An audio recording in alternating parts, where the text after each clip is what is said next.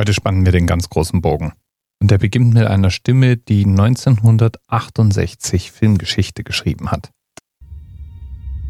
Dave, do you mind if I ask you a personal question? No, not at all. I've wondered whether you might be having some second thoughts about the mission.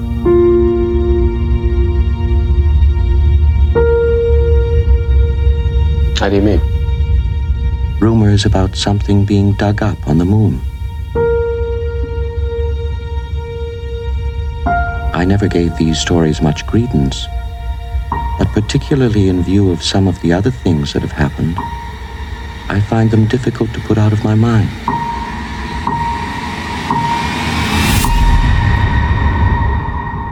Open the pod bay doors, please, Hal. Open the pod bay doors, Hal. I'm sorry, Dave.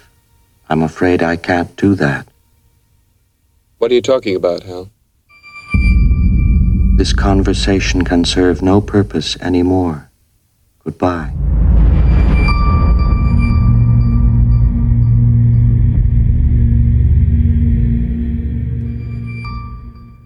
Hal ist die wahrscheinlich berühmteste KI, die je in einem Film dargestellt wurde. Ein großes, rundes, rot leuchtendes Auge. In diesem Film wird auch gleichzeitig die Urangst der Menschen vor der künstlichen Intelligenz thematisiert. Die KI, die sich gegen ihren Schöpfer richtet. Der Mensch, der der Maschine hilflos ausgeliefert ist. Dabei hatte Stanley Kubrick als Regisseur gar nicht mal KI, sondern außerirdisches Leben im Blick. Der Film 2001 Odyssee im Weltraum basiert auf einer Geschichte, die der großartige Science-Fiction-Autor Arthur C. Clarke geschrieben hat – der hat tatsächlich eine ganze Menge späterer Entwicklungen vorhergesehen. Manches, was Arthur C. Clarke gesagt und geschrieben hat, liest sich auch von heutiger Sicht aus visionär. Für 2001 Odyssee im Weltraum schreibt Arthur C. Clarke mit Stanley Kubrick zusammen das Drehbuch. Und das Ergebnis wird zu einem Phänomen. Für vier Oscars nominiert, für die Special Effects, die Musik, die Darsteller, die Regie, wird der Film zu einem Meilenstein der Science-Fiction-Filmgeschichte. Später wurde er dann zum besten Science-Fiction-Film aller Zeiten gewählt. Und heute ist er praktisch ein muss man gesehen haben, wenn man so wirklich intellektueller Cineast oder Science-Fiction-Fan ist. Ich selbst habe den Film eineinhalb Mal gesehen. Einmal als Teenager. Ich erinnere mich noch, dass ich beeindruckt war von der Bildgewalt, aber ihn schon damals ein bisschen langsam erzählt fand und vor allem nicht alles verstanden habe, was ich gesehen habe. Vor ungefähr ein, zwei Jahren habe ich dann nochmal Anlauf genommen. Da dann aus deutlich intellektuellerem Antrieb. Ich wollte ihn einfach nochmal sehen. Und ich wollte sehen, ob meine Erinnerung an den Film mit der Wahrheit übereinstimmt. Und vor allem, ob er mich immer noch in seinen Bann ziehen kann. Ja, und ähm, das äh, konnte er nicht. Am besten fasst mein Empfinden da eine Folge des Popfeuilleton zusammen. Da ging es nämlich in einer Folge um genau diese Filme und Kunstwerke, von denen uns alle sagen, wie großartig sie doch sind und dass wir sie unbedingt irgendwann mal sehen müssen. Und die wir dann auf eine mentale Liste packen, um sie irgendwann dann unbedingt auch mal anzuschauen. Und relativ oft schaut man sich diese Werke dann an oder liest sie sich durch und ist dann irgendwie so mittelbeeindruckt. Und weil diese Werke so unglaublich ikonisch sind, suchen wir den Fehler bei uns selbst. Offensichtlich fehlt uns der Zugang zu diesem großartigen Werk. Im Fall von 2001 The Space Odyssey, naja, das Werk ist großartig. Es war damals, als es rauskam, wegweisend. Generationen von Filmemachern haben Kubrick kopiert.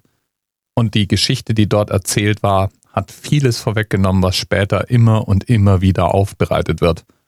Das ändert nur nichts dran, dass es sich für an aktuellen Marvel-Filmen gestellte Sehgewohnheiten dann doch eher wie eine Zumutung anfühlt, wenn jede Szene sich auf Minuten Länge ausdehnt.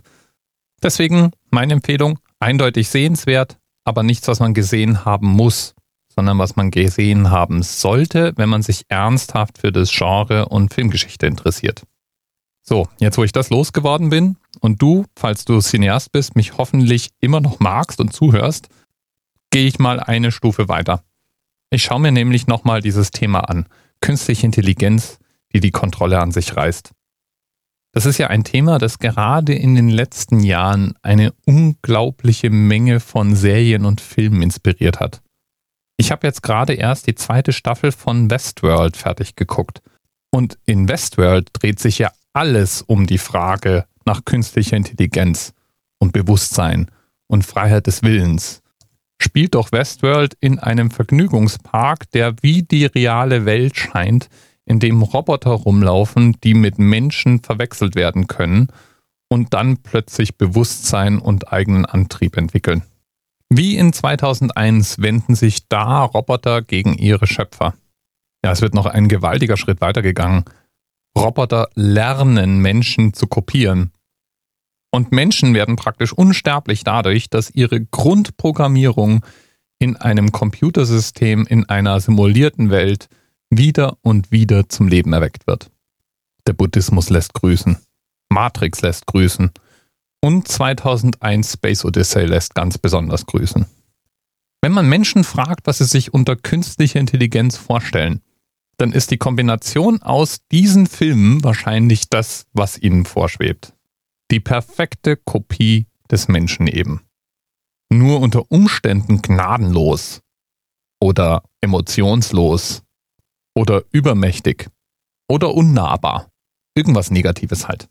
Dazu kommt, dass im Moment allerorten über künstliche Intelligenz gesprochen wird und eine Menge mit dem Begriff belegt wird, was eigentlich wenig mit dem zu tun hat, was man sich eben vorstellt, wenn man von künstlicher Intelligenz spricht. Das zeigt sich deutlich, wenn Leute, die nicht vom Fach sind, über künstliche Intelligenz versuchen zu sprechen. Meistens hapert es da ganz gewaltig an der Definition. Mein Lieblingsbeispiel dafür ist eine der letzten Folgen des Psychotalks. Da ging es eben um künstliche Intelligenz. Und man hat munter über das Thema gesprochen, ohne dass den Beteiligten bewusst wurde, dass sie erstens nicht über dieselben Dinge sprechen und zweitens sich nie die Mühe gemacht haben, mal abzugleichen, was sie denn genau meinen. Also mit einer Definition zu beginnen. Stattdessen meinten sie alle eigentlich, was wenn Computer die Möglichkeit bekämen, sich genauso intellektuell zu verhalten wie Menschen. Und schon das ist ja schwierig zu definieren. Was ist eine Dampfmaschine? Da stellen wir uns mal ganz dumm und sagen, eine Dampfmaschine, das ist eine große, runde, schwarze Raum. Unter Psychologen gibt es den nicht ganz falschen Satz, dass Intelligenz das ist, was der Intelligenztest misst. Und das ist übrigens auch nicht ganz falsch, denn in Wahrheit gibt es mehrere Theorien, was man denn unter Intelligenz verstehen könnte. Aber egal, was man denn jetzt nun darunter versteht, wenigstens können wir jetzt den Unterschied zwischen künstlicher Intelligenz und natürlicher Intelligenz festmachen. Sagen wir also einfach mal, Intelligenz ist das, was wir an intellektuellen Fähigkeiten beobachten können. Dann ist natürliche Intelligenz das, was bei Menschen und Tieren beobachtbar ist. Und künstliche Intelligenz das, was wir mit Maschinen erzeugen können. Und für Informatiker zerlegt sich das in sechs verschiedene Teilbereiche, wobei einer mit allen zu tun hat. Und zwar Nummer eins, Suche und Planung. Das heißt, all die Algorithmen, die dafür zuständig sind, Informationen schnell zu finden und dann die nächste Aktion zu planen, sind in diesem Bereich zusammengefasst. Gutes Beispiel dafür ist ein Schachcomputer. Der muss die nächsten möglichen Spielzüge suchen und dann den Zug auswählen, der die höchste Wahrscheinlichkeit auf einen Sieg hat. Der zweite Bereich ist Reasoning and Knowledge Representation. Das ist eine wachsende Kategorie von Systemen, die versucht, Wissen eben nicht nur in Datenbanken vorzuhalten, sondern in einem gewissen Rahmen zu verstehen.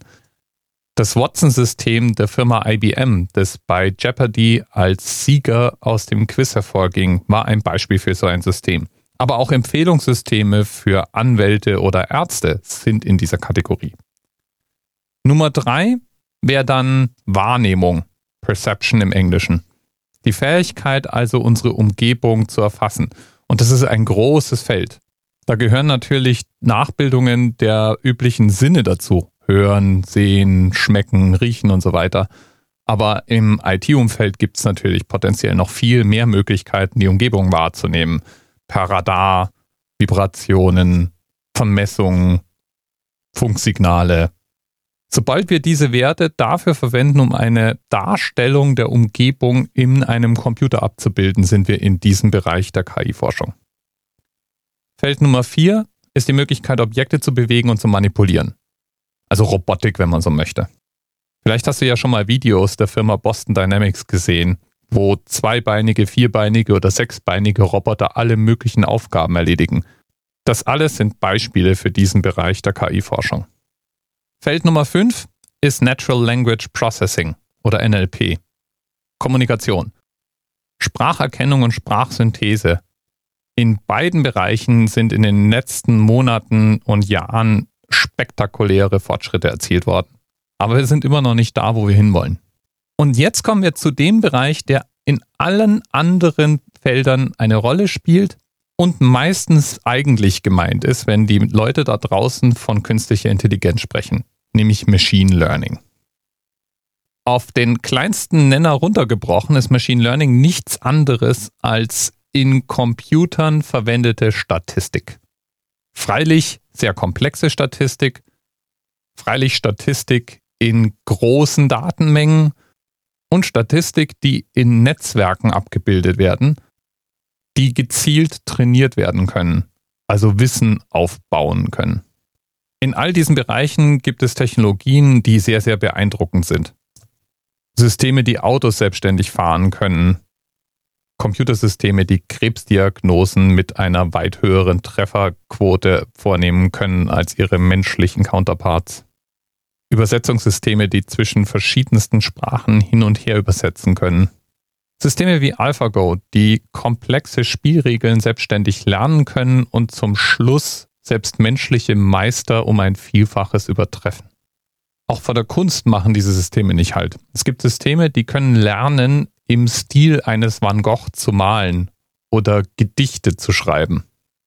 Und trotzdem, Verglichen mit dem, was jeder einzelne Mensch, ja jedes Kleinkind in seiner Gesamtheit täglich leisten kann, sind diese Systeme alle unglaublich limitiert. Es gibt eine Unmenge von Dingen, die wir überhaupt noch gar nicht können. Und die Dinge, die wir können, haben einen Energiebedarf, der ein tausendfaches das übersteigt, was wir Menschen brauchen, um die gleichen Aufgaben zu erfüllen. Aber selbst wenn dem nicht so wäre, All diese Systeme sind grundsätzlich anders als das, was wir von Menschen oder anderen biologischen Wesen kennen. Und es gibt eine Sache, die diese Systeme zunächst mal nicht simulieren. Und das ist das, was wir Bewusstsein nennen. Es gibt meiner Meinung nach gar keinen Zweifel dran, dass wir Systeme bauen werden, die uns in jeglicher Aufgabe, die wir ihnen stellen, überflügeln werden. Aber wie sich das für diese Maschinen anfühlt, ob es sich überhaupt anfühlt, das steht auf einem ganz anderen Blatt. Und ob wir das jemals simuliert bekommen, ist auch unklar. Ob es überhaupt einen Unterschied gibt zwischen einem System, das sich genauso verhält, wie ein Mensch sich verhalten würde, und einem Menschen, der ein Bewusstsein hat, auch das ist eine Frage, über die Philosophen unglaublich lange streiten können, ohne zu einem Ergebnis zu kommen. Sicher ist nur eins, wir sind noch unglaublich weit davon entfernt. Die Systeme, die wir im Augenblick bauen, die wenden Statistik an, um Datenmodelle aufzubauen, um Aufgaben erledigen zu können. Das mag sich manchmal für uns verblüffend intelligent anfühlen, ist aber im Endeffekt trotzdem nichts anderes als angewandte Mathematik. Und zwar Mathematik, die auf großen Datenmengen und einer Menge Rechenpower basiert. Und diese Systeme, die beschäftigen sich mit Fragen, die ihnen von uns gestellt werden. Nicht etwa solchen, die sie sich selbst ausdenken. Und genau deswegen glaube ich, dass die Zukunft von Mensch und Maschine eine positive sein wird. Wir werden mit den Robotern und den KIs und den Computersystemen zusammenarbeiten.